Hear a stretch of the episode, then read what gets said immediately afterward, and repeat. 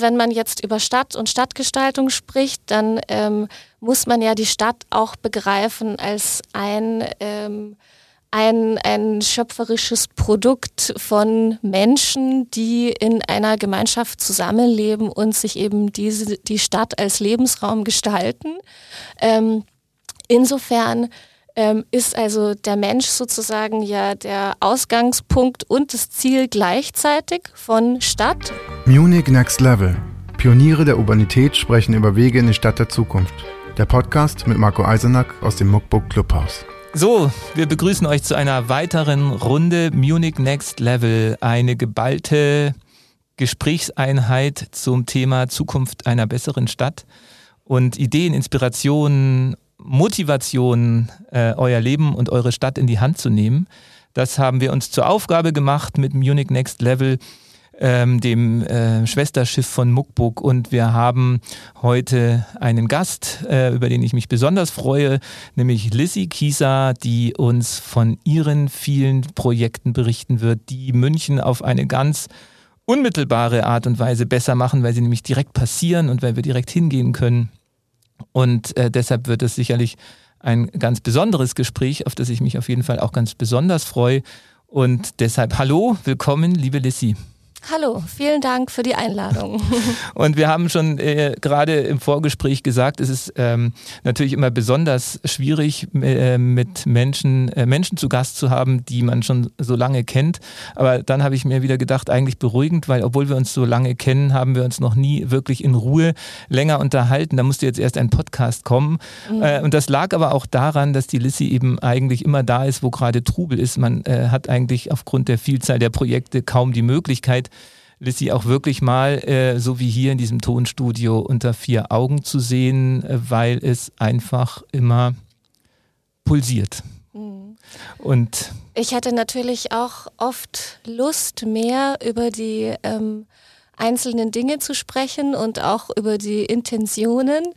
Ähm, aber andererseits noch wichtiger ist ja, dass die Projekte auch ohne dass man groß darüber spricht, äh, funktionieren und so eine Eigendynamik entwickeln und ähm, auch verstanden werden. Das gelingt euch, denke ich, durch euer, eure Stories, die ihr erzählt, durch, das, durch die Bilder, die ihr zeigt, ja auch schon ganz gut. Und apropos Bilder, ähm, genießen wir ja auch immer den ähm, für mich besonders entspannten Einstieg in diesen Podcast, weil ich einfach mhm. zuhören kann, ähm, indem wir Bilder in den Köpfen wecken. Ähm, meistens, wir sind ja ein positiv äh, eingestelltes Medium, positive Bilder. Ich äh, hoffe, das wird bei dir jetzt keine äh, Weltuntergangsfantasie, indem wir von indem wir zehn Jahre in die Zukunft reisen und dann ähm, die sogenannte Regnose anwenden, nämlich nicht jetzt in die Zukunft blicken, sondern wir sagen, wir sind jetzt im Jahr 2031. Ähm, wir fragen dich, äh, treffen dich auf der Straße und du erzählst mir, was du eigentlich bis dahin so erlebt hast, in was für einer Stadt du jetzt gerade lebst. Äh, ich hoffe, es ist noch München. Und äh, was, was gut gelaufen ist und was nicht so gut gelaufen ist. Und wie sieht die Stadt aus, in der du dich dann bewegst? Mhm. Und ähm, in was für einem Zustand sich diese Stadt befindet.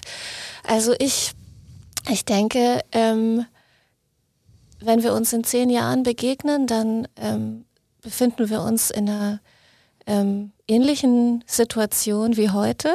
Ähm, also es ist immer noch eine äh, Situation des Übergangs und der Transformation. Also wie sollte es auch anders sein? Und ähm, wir unterhalten uns wahrscheinlich über ähm, verschiedene ähm, Aspekte oder verschiedene Bereiche, wo ähm, positive Entwicklungen auch ähm, gelungen sind.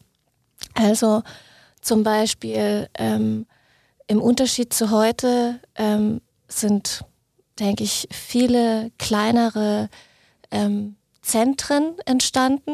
Also urbane Zentren, an denen Menschen wohnen, arbeiten, interagieren, ähm, wo auch äh, Sachen passieren, ähm, die sich ähm, über die Stadt auch ähm, verteilen.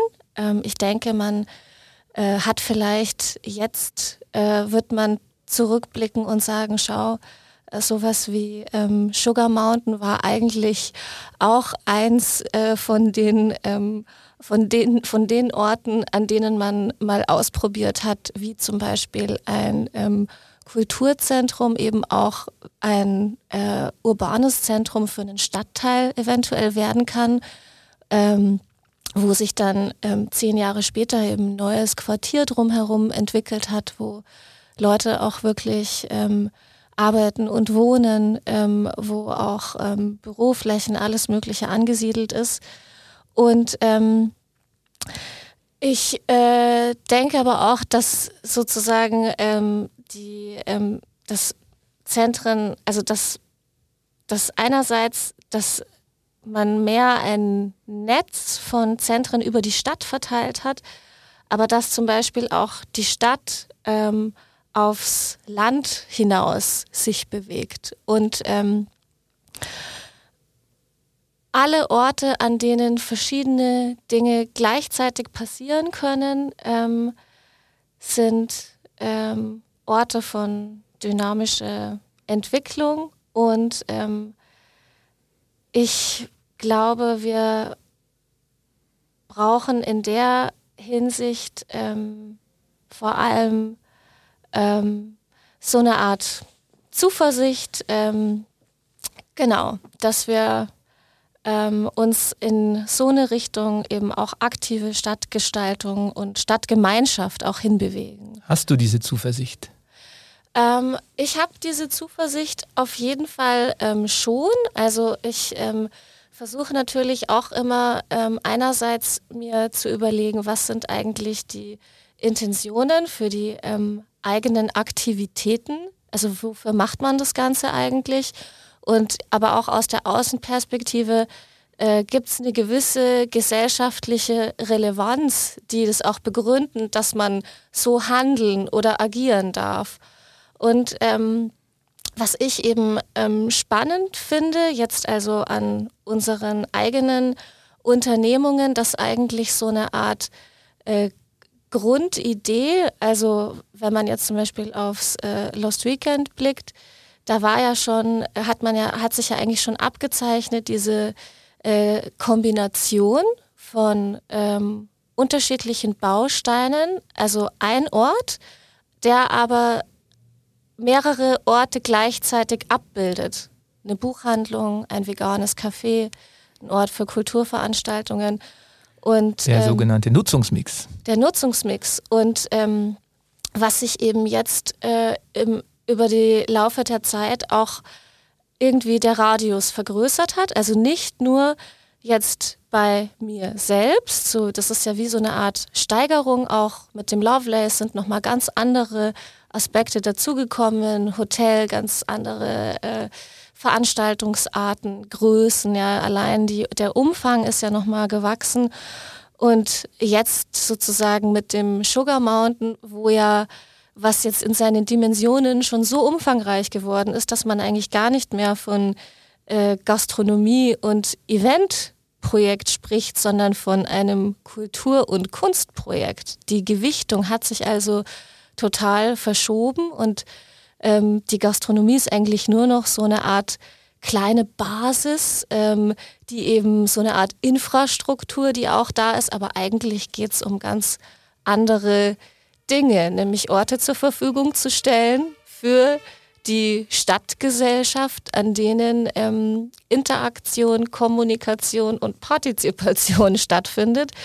Ähm, und ich finde, man sieht es eben auch in äh, vielen anderen Bereichen oder auch wenn ich mir eure, euren Podcast anhöre, ist es für mich schon auch eine Ermutigung, dass das in ganz viel, von vielen anderen Personen, Inst Institutionen, Initiativen aufgegriffen wird in einer ähnlichen Art und Weise. Natürlich immer adaptiert und immer mit einem anderen Fokus, aber insofern glaube ich schon, dass da die ähm, ähm, eine Zukunftsperspektive drin liegt. In dem Vernetzen von und Mischen von Dingen, die bisher nicht zusammengedacht wurden, oder in dem Thema äh, der nachhaltigen Stadt?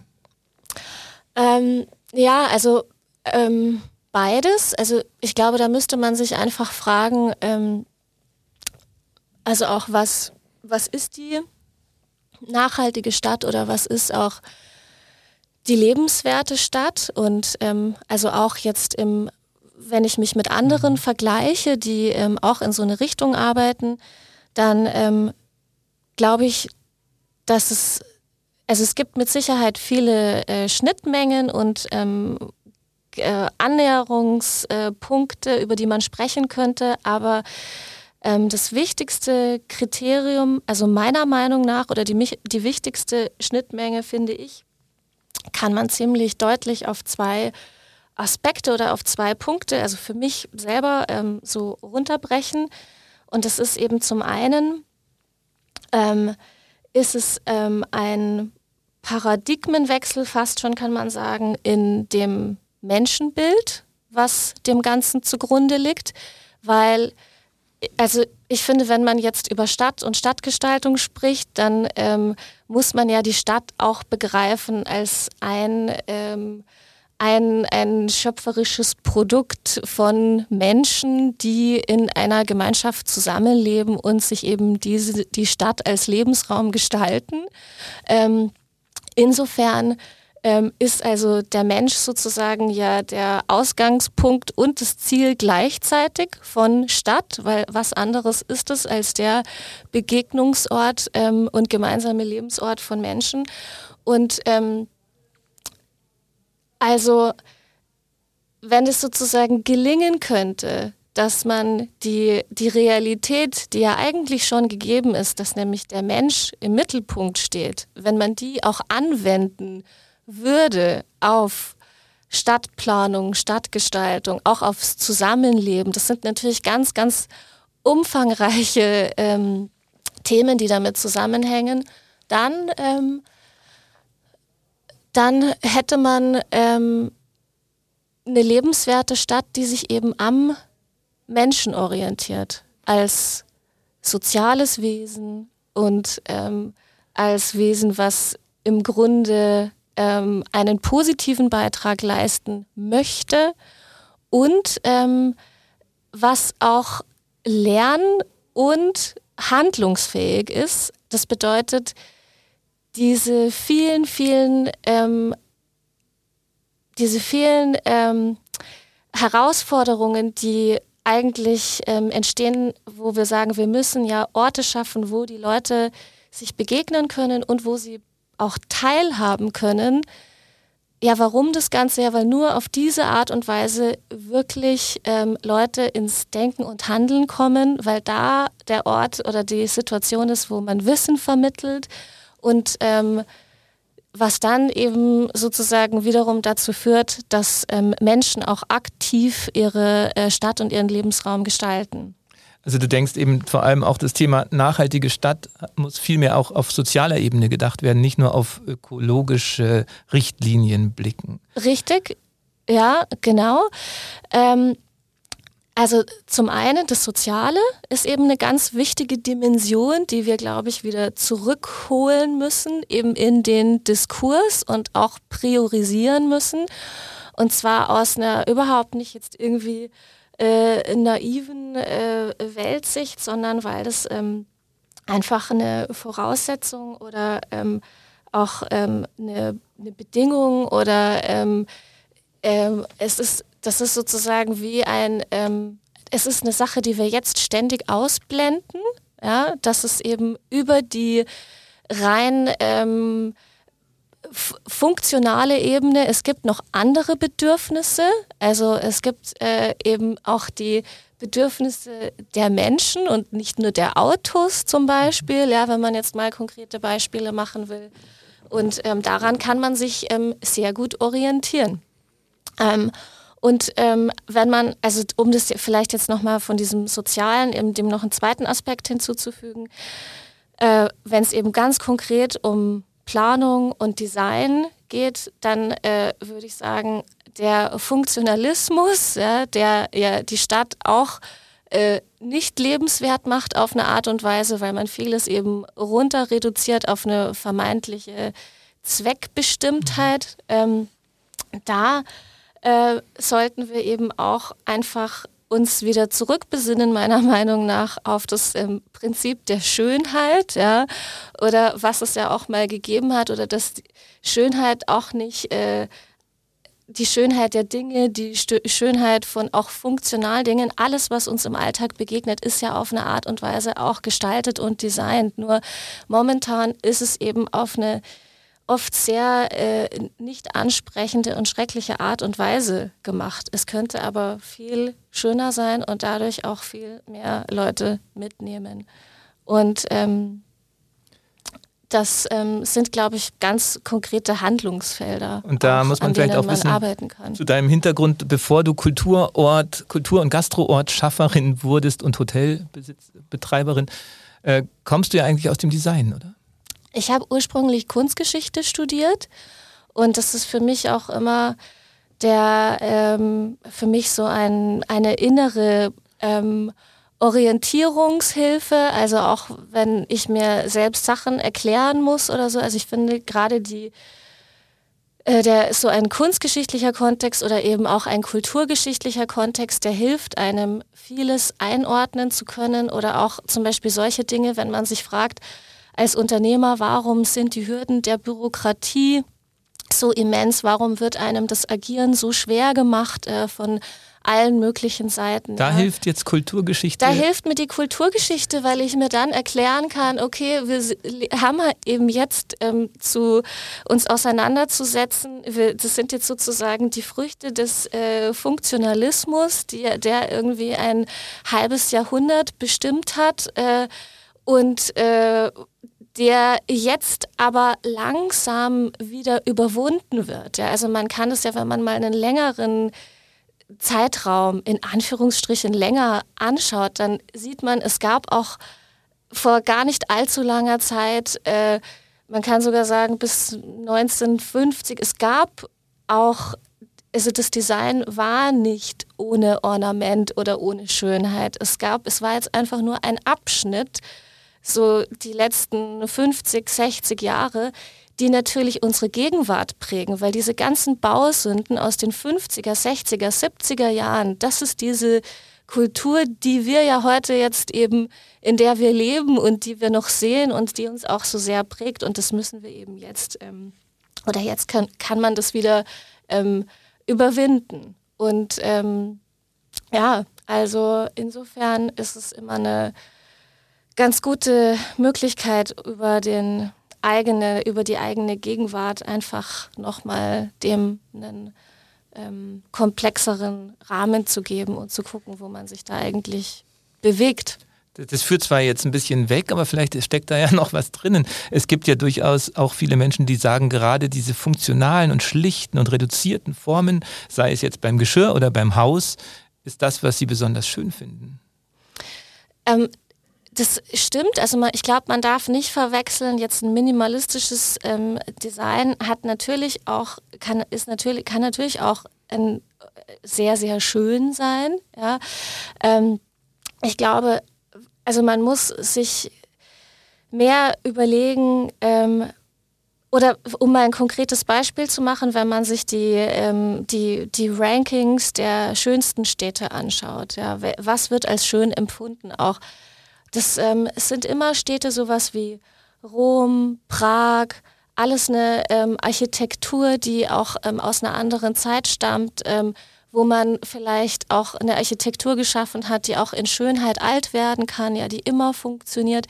Und ähm, ähm, ja, also ähm, vieles, was sozusagen der Funktionalismus als überflüssig erachtet, ähm, hat eben eine ganz wichtige Funktion trotzdem für in der menschlichen Wahrnehmung und ähm, für wo wir uns wohlfühlen, Orte, an denen wir uns wohlfühlen. Und man fühlt sich eben nicht wohl in einem total durchgestylten, sleeken Büroraum, Einkaufssituation und so weiter und so fort, sondern es sind eigentlich ähm, wenn man genau hinguckt, immer Orte, die sich auch durch eine gewisse Imperfektion auszeichnen, die auch wieder eine Art Lebensqualität herstellt. Weil man braucht anknüpfen, also man muss sozusagen Anknüpfungspunkte auch zur Verfügung stellen, damit die Menschen sich mit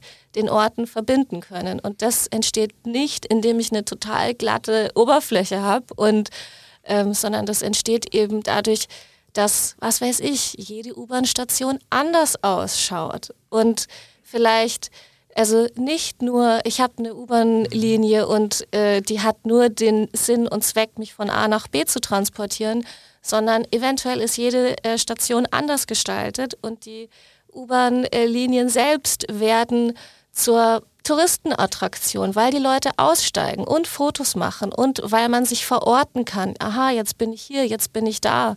Und ähm, das sind, glaube ich, Dinge, die eigentlich eben der menschlichen Wahrnehmung viel mehr entgegenkommen. Mhm.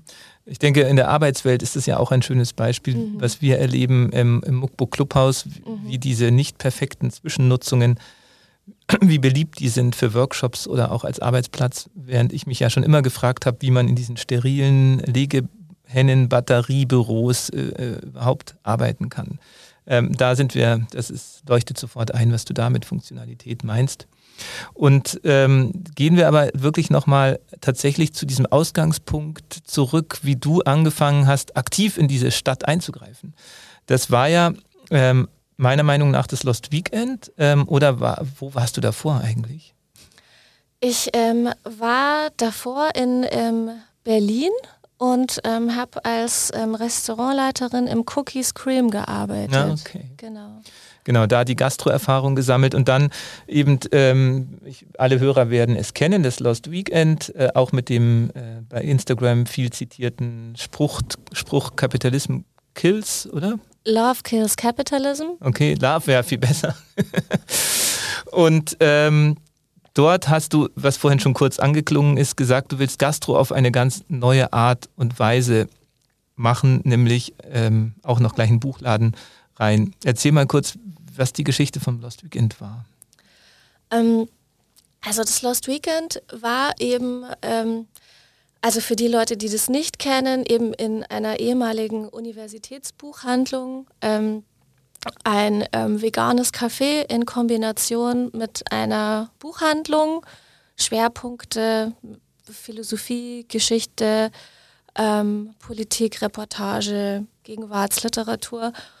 Und es war eben ein Ort für Kulturveranstaltungen, das heißt sozusagen nach den regulären Ladenöffnungs-, Schließzeiten ähm, gab es abends immer noch so eine Art Programm, mal Musik, mal Lesung, mal Performance, mal Diskussion.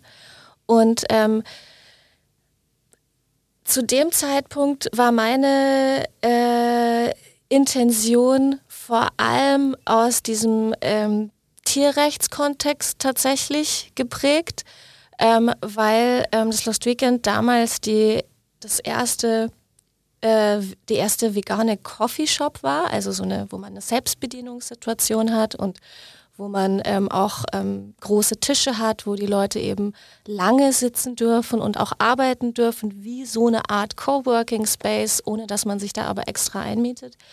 Und ähm, ich habe eben immer davon geträumt, dass man ähm, diesen, diese vegane Idee auf eine ganz selbstverständliche Art und Weise ähm, als das neue Normal etabliert, indem man eben ein äh, Café macht, was sich selber nicht ein, als äh, vegane äh, Gastronomie kommuniziert, sondern ähm, die wo man über ganz andere Dinge spricht. Und übrigens nebenbei und ganz selbstverständlich ist es eben auch es, ist es, auch vegan, damit man ein möglichst großes Publikum ähm, eben auch ähm, erreicht und das auch mal aus so einer Ökonische rausholt und ähm, eigentlich wie so ein Emanzipationsschritt, das auch gleichberechtigt neben andere Gastronomie-Konzepte zu stellen, eben indem man nicht explizit drüber redet, sondern dass man nicht hingeht, weil es vegan ist, sondern weil es da übrigens einfach den besten Kaffee in der Gegend gibt. Oder weil die Atmosphäre, äh, Atmosphäre am tollsten ist. Oder weil es das interessanteste Programm und, und weil man da abends auch Bier trinken kann und so weiter und so fort. Genau, da war der ähm, Schwerpunkt eben stark auf diesem ähm, Da hast du wahrscheinlich auch schon erste Erfahrungen mit der Verwaltung gemacht, oder? Wie ist es denn gewesen? Das war das einfach zugleich ähm, Laden, Café und abends noch Kulturbühne zu sein?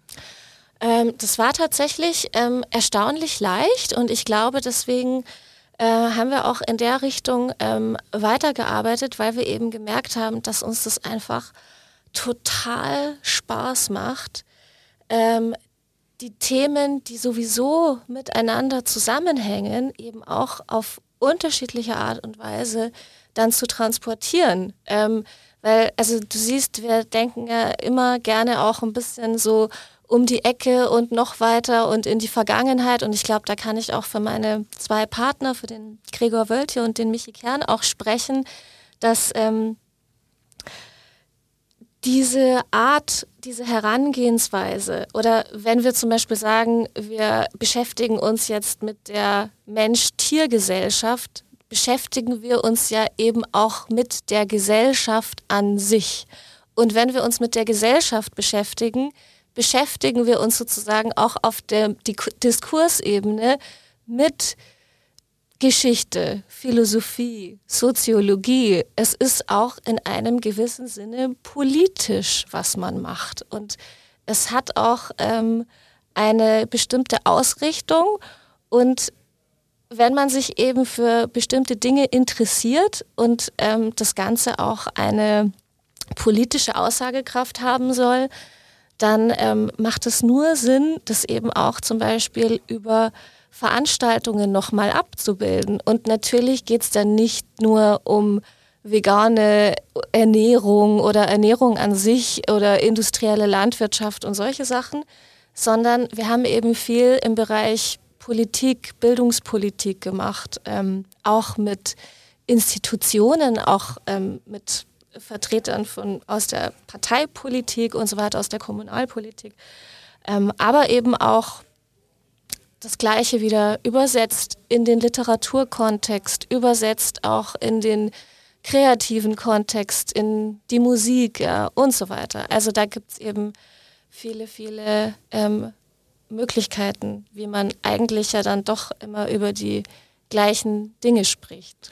Genau, so habt ihr dann ja auch weitergemacht äh, mit, dem, mit dem Lovelace. Auch ein Projekt, das wohl wirklich jeder kennt, weil man das Gefühl hat, es wurde überall davon geredet. Und ich habe mir auch kürzlich nochmal euer Buch angeschaut, das ihr zum Glück danach produziert habt, wo die ganze Geschichte mhm. nochmal von den ersten Fotos beim Renovieren bis zur Abschlussparty äh, abgebildet war. Und wenn man das durchblättert, sieht man auch das ganze Spektrum, dass auch kultur- und gesellschaftskritische Themen immer einen, eine Rolle spielen. Wie gelingt es dir da aber doch auch immer diesem Weg treu zu bleiben und diesen oder das nicht aus dem Blick zu verlieren äh, in dem Alltagsgeschäft, wo es ja auch viel um finanzielle Risiken und um äh, Erlöszwang oder sagen wir mal wirtschaftliche Zwänge geht. Ähm, und wenn man sicher hast du auch im Lost Weekend erlebt, dass bei der Party, äh, wenn du die Speed Dating Party ausschreibst, doppelt so viele Studenten kommen, wie wenn du äh, den neuesten Roman von Herrn Brickmann vorlesen lässt. Wie konntest du hier ähm, dem Weg treu bleiben und wie, wie gelingt dir das? Ähm, also Speed-Dating-Partys haben wir äh, tatsächlich nie das gemacht. War eine spontane so, ähm, Geschäftsidee. Ich weiß, ähm, was du meinst. Also das muss man natürlich ähm, aushalten können, aber ähm, man es gibt ja eine, es gibt eine Mischung oder man findet auch eine Balance oder man, man muss einfach die, die ähm, Maßstäbe von Erfolg oder auch wirtschaftlichem Erfolg oder überhaupt, was verstehe ich darunter, wann ist jetzt mein Projekt erfolgreich oder nicht, braucht man eben passende Maßstäbe. Und wir orientieren uns eben nicht an den Maßstäben des Turbokapitalismus, wo Leistung nur definiert wird durch Gewinnmaximierung und durch Fehlerfreiheit, sondern die Leistung von einem Unternehmen besteht zum Beispiel auch darin, was es für eine soziale Kraft sein kann. Und die Veranstaltungen finanzieren sich natürlich auch gegenseitig, dass man, man hat eben, also man, man hat kommerziellere Bereiche und man hat unkommerziellere Bereiche Und dadurch, dass man beide äh, Welten auch bedient, in Anführungsstrichen, kann man ähm, die die, äh, die, die unkommerziellen Sachen eben mitfinanzieren. Und das war uns eben wirklich wichtig und das hat auch echtes Geld gekostet. Und wir haben viele, viele, viele Veranstaltungen gemacht, wo wir draufgezahlt haben oder wo wir bei Null rausgekommen sind.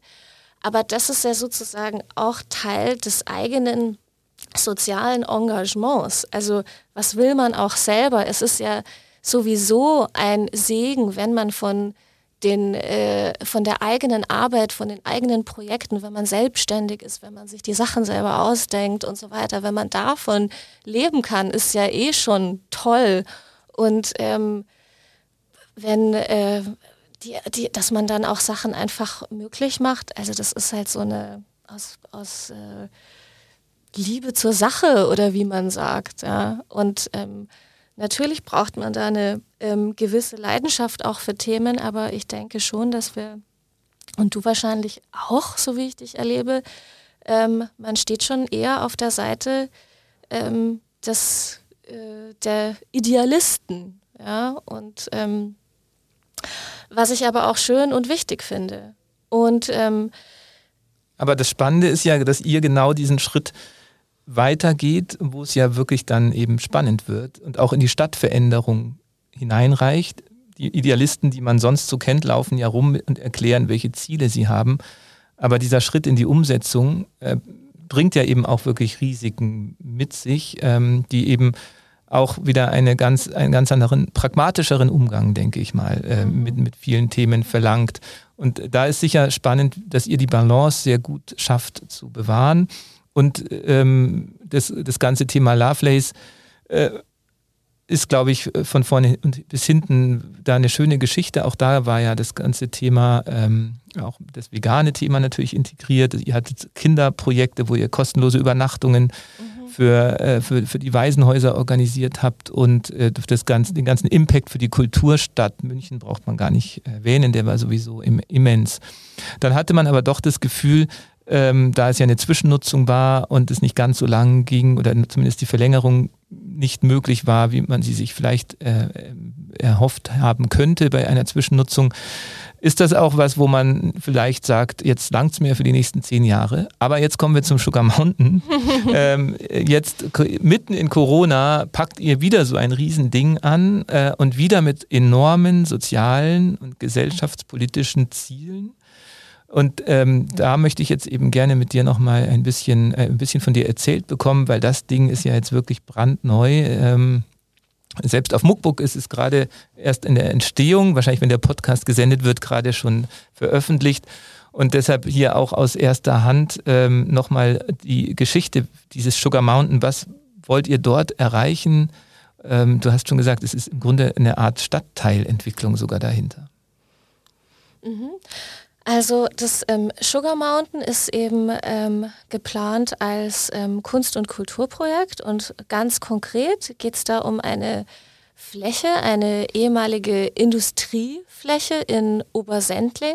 Das ist eben ein altes Betonwerk, ähm, was jetzt gerade oder eben die letzten Jahre ähm, nicht mehr in Betrieb war. Eine Industriebrache sozusagen wo es aber ähm, natürlich eine Projektentwicklung gibt, eine Quartiersentwicklung, wo die Baumaßnahmen teilweise auch schon begonnen haben, was aber eben ein langfristiges ähm, ähm, Stadtentwicklungsprojekt ist. Und ähm, bis zum ähm, Beginn dieser eigentlichen Bauphase hat sich jetzt eben wieder eine Zwischenzeit ergeben von zwei oder mehr Jahren in der in dieser Industriearchitektur, so wie sie jetzt da heute noch steht, eine Zwischennutzung stattfindet. Und ähm, diese Zwischennutzung heißt eben jetzt Sugar Mountain und es ist eine Kombination aus einer Halle, ähm, eine Halle, in der eben eine ähm, Konstruktion aus Bühnenteilen, Wege, Stege, Plattformen, Tribünen, so eine Art Landschaft von uns jetzt installiert wurde, wo unterschiedlichste ähm, Kulturveranstaltungen eben wieder stattfinden werden. Also ein Programm, ein wirklich kuratiertes, gestaltetes Programm. Und gleichzeitig, und das macht ähm, das Ganze eben jetzt auch im Stadtkontext ähm, vor allem auch interessant, gibt es einen sehr, sehr großen Außenbereich, also über 5000 Quadratmeter Außenfläche, die von uns ähm, so gebaut wird, dass, es, dass der Fokus auf ähm, urbanen Bewegungsräumen liegt. Also das bedeutet, ähm, es gibt unterschiedliche Sportplätze zum Beispiel, einen großen Basketballplatz, ähm, einen Skatepark bauen wir jetzt gerade ab Mitte April. Es gibt ähm, Ping-Pong, ähm, Boulderwände, also alle Arten von sportlicher Aktivität, die man sich vorstellen kann. Das Ganze aber eben nochmal mit einem zusätzlichen Layer von Gestaltung ähm, versehen. Also da wird es eben auch draußen ähm, große ähm, interaktive Skulpturen zum Beispiel geben, also große Wandmalereien, die nochmal mit Augmented Reality drüber so eine zusätzliche Ebene bilden. Ja. Ähm, natürlich auch klassische Künstlerkollaborationen in allen möglichen Disziplinen. Es ist also, weil man einfach so viel Platz hat, so viel Fläche, so viel Raum, ist es natürlich auch für künstlerische Interventionen ein ganz, ganz toller Ort. Ähm, und ähm, es wird natürlich dort auch eine ständige Gastronomie geben, so eine Art Biergarten.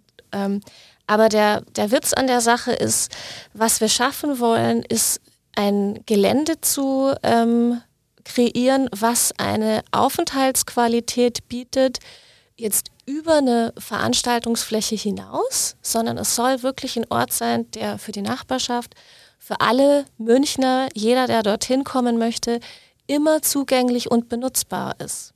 Also sozusagen ganz unabhängig von uns als Location-Betreiber ähm, und auch ganz unabhängig von einem Programm ähm, kann man eben dort hinkommen und ähm, wir hoffen eben, dass durch diese Kombination von ähm, eben unterschiedlichen Angeboten ähm, so eine Dynamik entsteht, ein ganz, ganz ähm, gemischtes Publikum auch dorthin kommen ja. wird. Alt, jung, Touristen, Einheimische. Und auch alle Milieus. Ja. Und auch alle Milieus. Das ist sicherlich was, was ihr mit Lost Weekend und Lovelace bisher nicht in der Regel hattet. Das ist wahrscheinlich doch irgendwie so die Münchner Blase in einer gewissen Schicht, die man anspricht. Oder? Also es hat sich gesteigert. Das Lost Weekend war natürlich sehr, sehr ähm, studentisch geprägt, einfach weil es direkt in, an der Uni, in der Uni ja quasi war.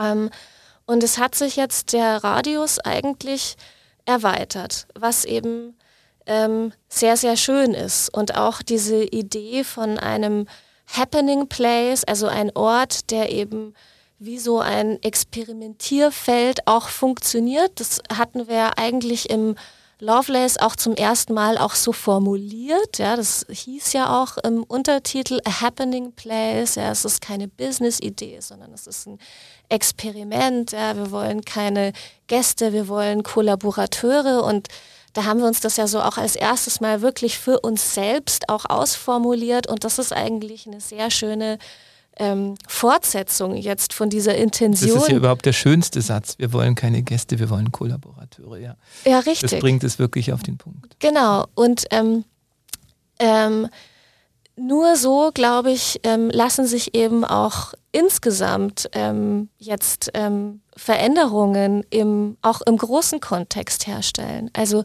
dieses, dass einer die Probleme löst oder dass ein, eine einzelne Person ähm, die Antwort weiß. Die Antwort weiß. Das gibt es nicht. Ja, das wird nicht passieren, sondern wir brauchen eben jetzt so eine Hinwendung zum ähm, Gemeinschaftssinn, damit wir eben aus der Gemeinschaft heraus auch profitieren können und ähm, eben auch Veränderung stattfinden kann. Und wie leicht fällt es dir in dieser Stadt, solche Projekte umzusetzen?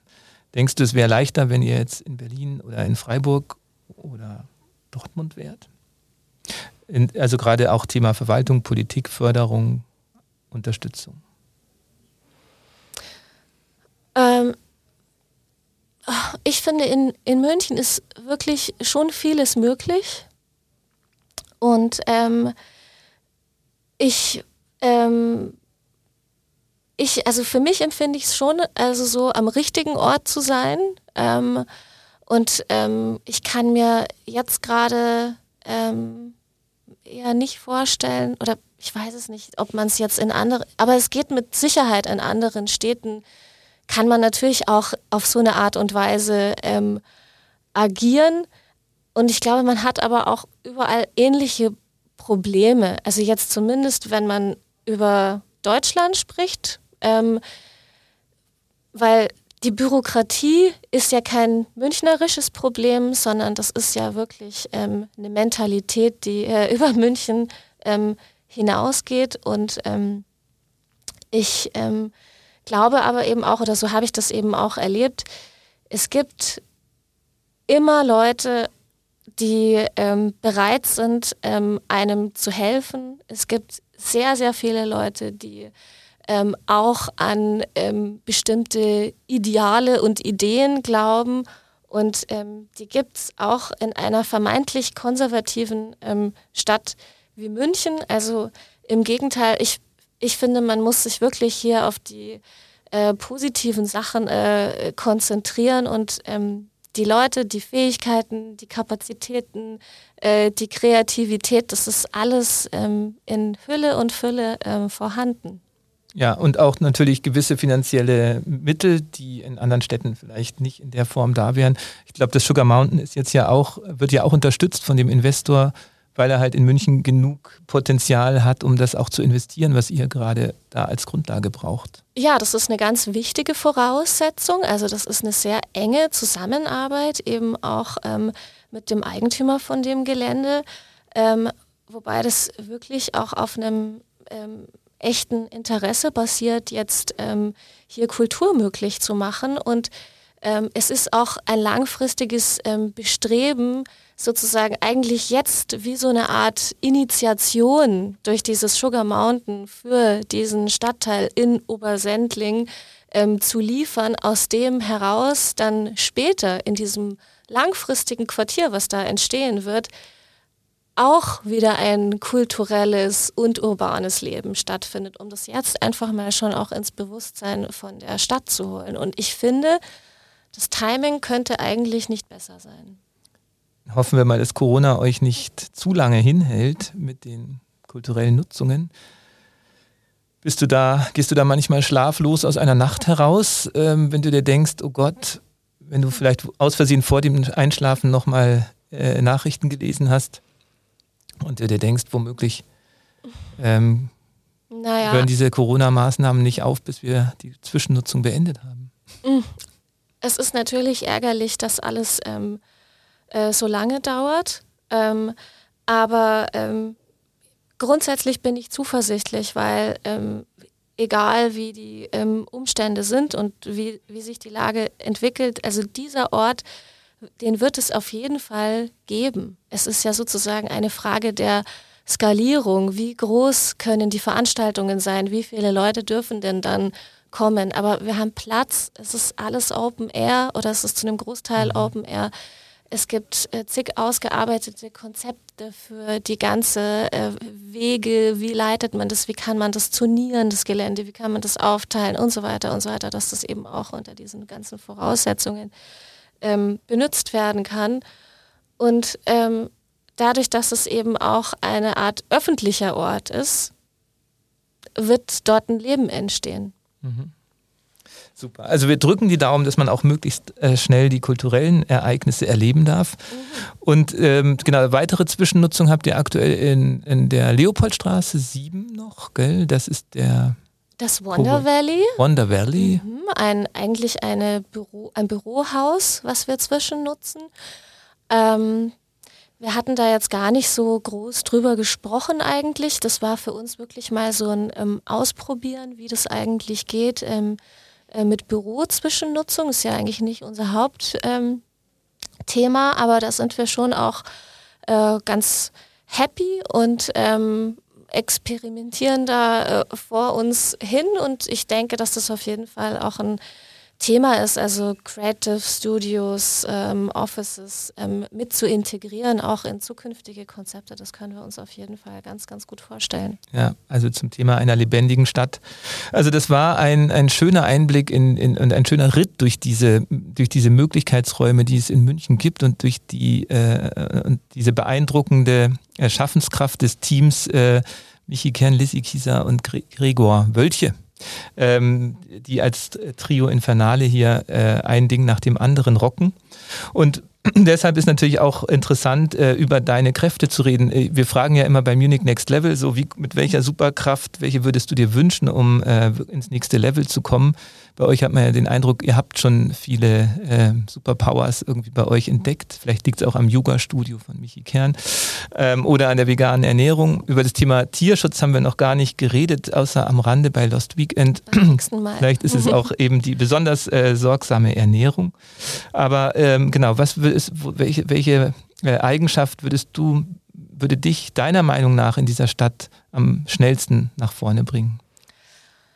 Ähm, also eine, eine Superpower, die ich ähm, mir selber wünsche und aber auch ähm, allen anderen, ist ähm, schlicht ähm, die äh, Fähigkeit oder die Kraft zu vertrauen. Ja? Das ähm, klingt jetzt vielleicht erstmal ein bisschen ähm, merkwürdig, aber wenn man darüber nachdenkt, dann merkt man, dass in, in unserer Gegenwart eben die Kraft zu vertrauen wirklich eine Superpower ist weil wir ganz anders sozialisiert sind, also sozusagen schon von unserer ganzen, äh, von dem ganzen Bildungssystem, wie wir aufwachsen, ähm, sind wir eben genau auf das Gegenteil sozusagen konditioniert, ja, eben Leistung definieren durch die Fehlerfreiheit, ähm, alleine Aufgaben lösen, spezifisches Fachwissen, nicht nach links und nach rechts gucken, ähm, Kontrolle, Kontrolle, Kontrolle, Prüfen, Noten. Angst. Angst, genau. Ähm, das, sind, äh, das sind auf jeden Fall, ähm, glaube ich, einfach Dinge, die uns, ähm, oder eine Sozialisierung, die uns eben total dahingehend prägt, dass wir diese Fähigkeit, eben das Zutrauen in den anderen und damit auch in die die, das, das, die positive Zuversicht, ja, dass eben auch ein, der, der Gemeinschaftssinn und aus einer Gemeinschaft heraus eben auch komplexe Probleme gelöst werden können. Ähm, das ist eigentlich eben die Superpower, die ich mir wünsche oder eben der Paradigmenwechsel, nach dem ich mich sehne, um ähm, die Zukunft positiv gestalten zu können. Ja, klingt auf jeden Fall, als würde es München äh, nötig haben in vielen Bereichen unserer städtischen Akteure, die wir so haben. Ähm, dieses gegenseitige Misstrauen ist in der Tat oft ein, ein Hindernis an der Veränderung. Welche Bücher sind wir bei der Leseliste? Welche Bücher gibst du uns denn mit, mhm. bevor du uns... Ähm, Bücher beziehungsweise ähm, auch ähm, einen Film. Und Podcasts und Filme und Websites. Erst äh, nennen. Also sozusagen von der Kunstgeschichte her kommend. Ähm, eine meiner ähm, Heroes in dem Zusammenhang ist ähm, der bekannte Grafikdesigner und Künstler Stefan Sargmeister. Ähm, er hat einen ähm, Film gemacht, der heißt The Happy Film. Es ist eigentlich eine ähm, Art Selbstversuch, der da dokumentiert wird, wo er ausprobiert, auf welche Art und Weise er selber ähm, glücklicher ähm, werden kann und ähm, in dem Zusammenhang ähm, kommt er auch zu sprechen auf die, ähm, naja, auf die allgemeine Geschichte von ähm, Schönheit oder eben auch von Glück. man kann sich in dem Zusammenhang auch anhören einen Podcast, in dem er eben über die Bedeutung der Schönheit auch ganz ausführlich spricht und wo es auch nochmal so einen Exkurs in die ähm, Vergangenheit äh, gibt, ähm, in die Kulturgeschichte, ähm, wo man eben das auch nochmal sich erklären lassen kann, ähm, wo wie der Funktionalismus sozusagen, wie weit es, wie es überhaupt so weit kommen konnte. Ähm, Ähm, Wo findet man den Podcast? Den Podcast findet man, ähm, ich habe den einfach ähm, rausgesucht. Ähm, Bei Spotify Sagmeister. The Next 20 Years. Mhm. Stefan Sagmeister on the Importance of Beauty. Ähm, der hält ganz, ganz viele Vorträge. Also wer die Gelegenheit hat, ihn auch mal live zu sehen, sollte das, ähm, falls man wieder Live-Veranstaltungen besuchen kann oder auch online sich das auch mal anhören. und dann Literatur. einmal ähm, habe ich äh, mitgebracht Bradley L. Garrett. Ähm, da gibt es eine Publikation, die heißt Explore Everything, Place Hacking the City. Ähm, das ist ähm, äh, Bradley Garrett ist eigentlich eine Art ähm, urbaner Abenteurer, könnte man sagen, der die verschiedenen Städte, Großstädte dieser Welt bereist: Detroit, London, Chicago, Paris ähm, und ähm, sich diese, dieser Städte wieder bemächtigt, indem er eben auf alle möglichen äh, Türme, Brücken und so weiter raufklettert, in den Untergrund sich bewegt und so weiter. Also das ist jetzt natürlich kein Vorbild für jeden, aber die ähm, Botschaft oder was man auch lernen kann von ihm ist eben, ähm, wie man sich eben dem eigenen Stadtraum auch wieder bemächtigen kann, indem man ähm, die Perspektive wechselt, ja, wie man neue Orte auch entdecken kann, weil die Flächen und die Orte, sie sind ja alle da. Ne? Wir müssen sie nur anders benutzen. Mhm. Und ähm, das kann man in so einer extremen, an so einem extremen Beispiel, glaube ich, ganz gut ähm, ableiten, wie das gelingen könnte. Und dann eben noch zwei Beispiele aus der ähm, aus den Geisteswissenschaften eben einmal ähm, Rutger Bregmann, im Grunde gut, deutscher Historiker, der vor allem eben mit dem Mythos aufräumt, dass ähm, der Mensch im Grunde schlecht ist. Er verkündet eben eine neue Prämisse. Der Mensch ist von Natur aus im Grunde gut ähm, und belegt es eben auch sehr, sehr interessant an Beispielen aus der Wissenschaftsgeschichte, wirklich Mythen der Wissenschaft, die er wissenschaftlich widerlegt. Es ist sehr, sehr kurzweilig auch anzuhören und ähm, da hat man auch sehr, sehr viele Aha-Momente. Ähm, und zu guter Letzt. Gerade auch in Corona-Zeiten übrigens ein guter ja. Lesetipp, wenn man immer wieder äh, ins Zweifeln gerät, ähm, wie die Menschheit denn so tickt, äh, habe ich das auch schon öfter als Literaturtipp gehört, weil es, glaube ich, gerade jetzt auch ein wichtiger Strohhalm ist, um den Glauben an die Menschen nicht zu verlieren. Mhm, sehr schön. Und zu guter Letzt Harald Welzer, Soziologe, mit seinem äh, Titel Alles könnte anders sein. Ähm, er beschreibt eben ähm, sehr konkrete Zukunftsbilder eben für die unterschiedlichen Bereiche Arbeit, Mobilität, Digitalisierung, Leben in der Stadt. Ähm, und ähm, es ist auch eine vielleicht ähm, ganz schön jetzt am Schluss, weil er eben diese Gesellschaftsutopie als sehr, sehr möglich, erreichbar und greifbar auch ähm, beschreibt und dass es in Wirklichkeit alles nicht äh, an der Alternativlosigkeit äh, scheitert, sondern an der Fantasielosigkeit. Also insofern ähm, auch hier wieder der, ähm, der Appell an die Einzelnen, an die sozusagen menschliche Kreativität, Lernfähigkeit und Handlungsfähigkeit auch zu glauben. Und die Fantasie. Mhm. Ja, also schließt sich der Kreis von der Schönheit des Städtebaus zur Fantasie, die wir alle brauchen um die Lösungen für eine gute Stadt der Zukunft zu finden. Und ich glaube gerade auch der Hinweis auf das, dass schon so viel da ist, was wir nur anders nutzen müssten, auch was Gebäude betrifft und die Innenstädte betrifft, war nochmal ein guter Hinweis. Danke für die Literaturtipps. Danke für die Zeit, die du hier äh, dir genommen hast, während Sugar Mountain schon auf deine, auf deine Rückkehr warten wird. Wir werden auf Muckbook auf jeden Fall berichten, was ihr kulturell auf die Beine stellen könnt, wie man hinkommt, ähm, was, was man da erleben kann. Und sind gespannt, was ihr in Zukunft noch so macht. Und vielleicht ergibt sich ja auch mal ein gemeinsames Projekt. Ähm, oh ja. Auch da haben wir ja schon so ein paar Ideen, vielleicht bald mehr auf Muckbook dazu. Danke, dass du da warst, Liz. Vielen Dank für die Einladung. Das war ein neuer Impuls vom Munich Next Level. Wir sagen danke fürs Zuhören und hoffen, dass du für dich persönlich etwas mitgenommen hast. Der Podcast wird kuratiert vom Munich Next Level, dem Think Tank und Innovationsnetzwerk des Stadtmagazins Muckbook.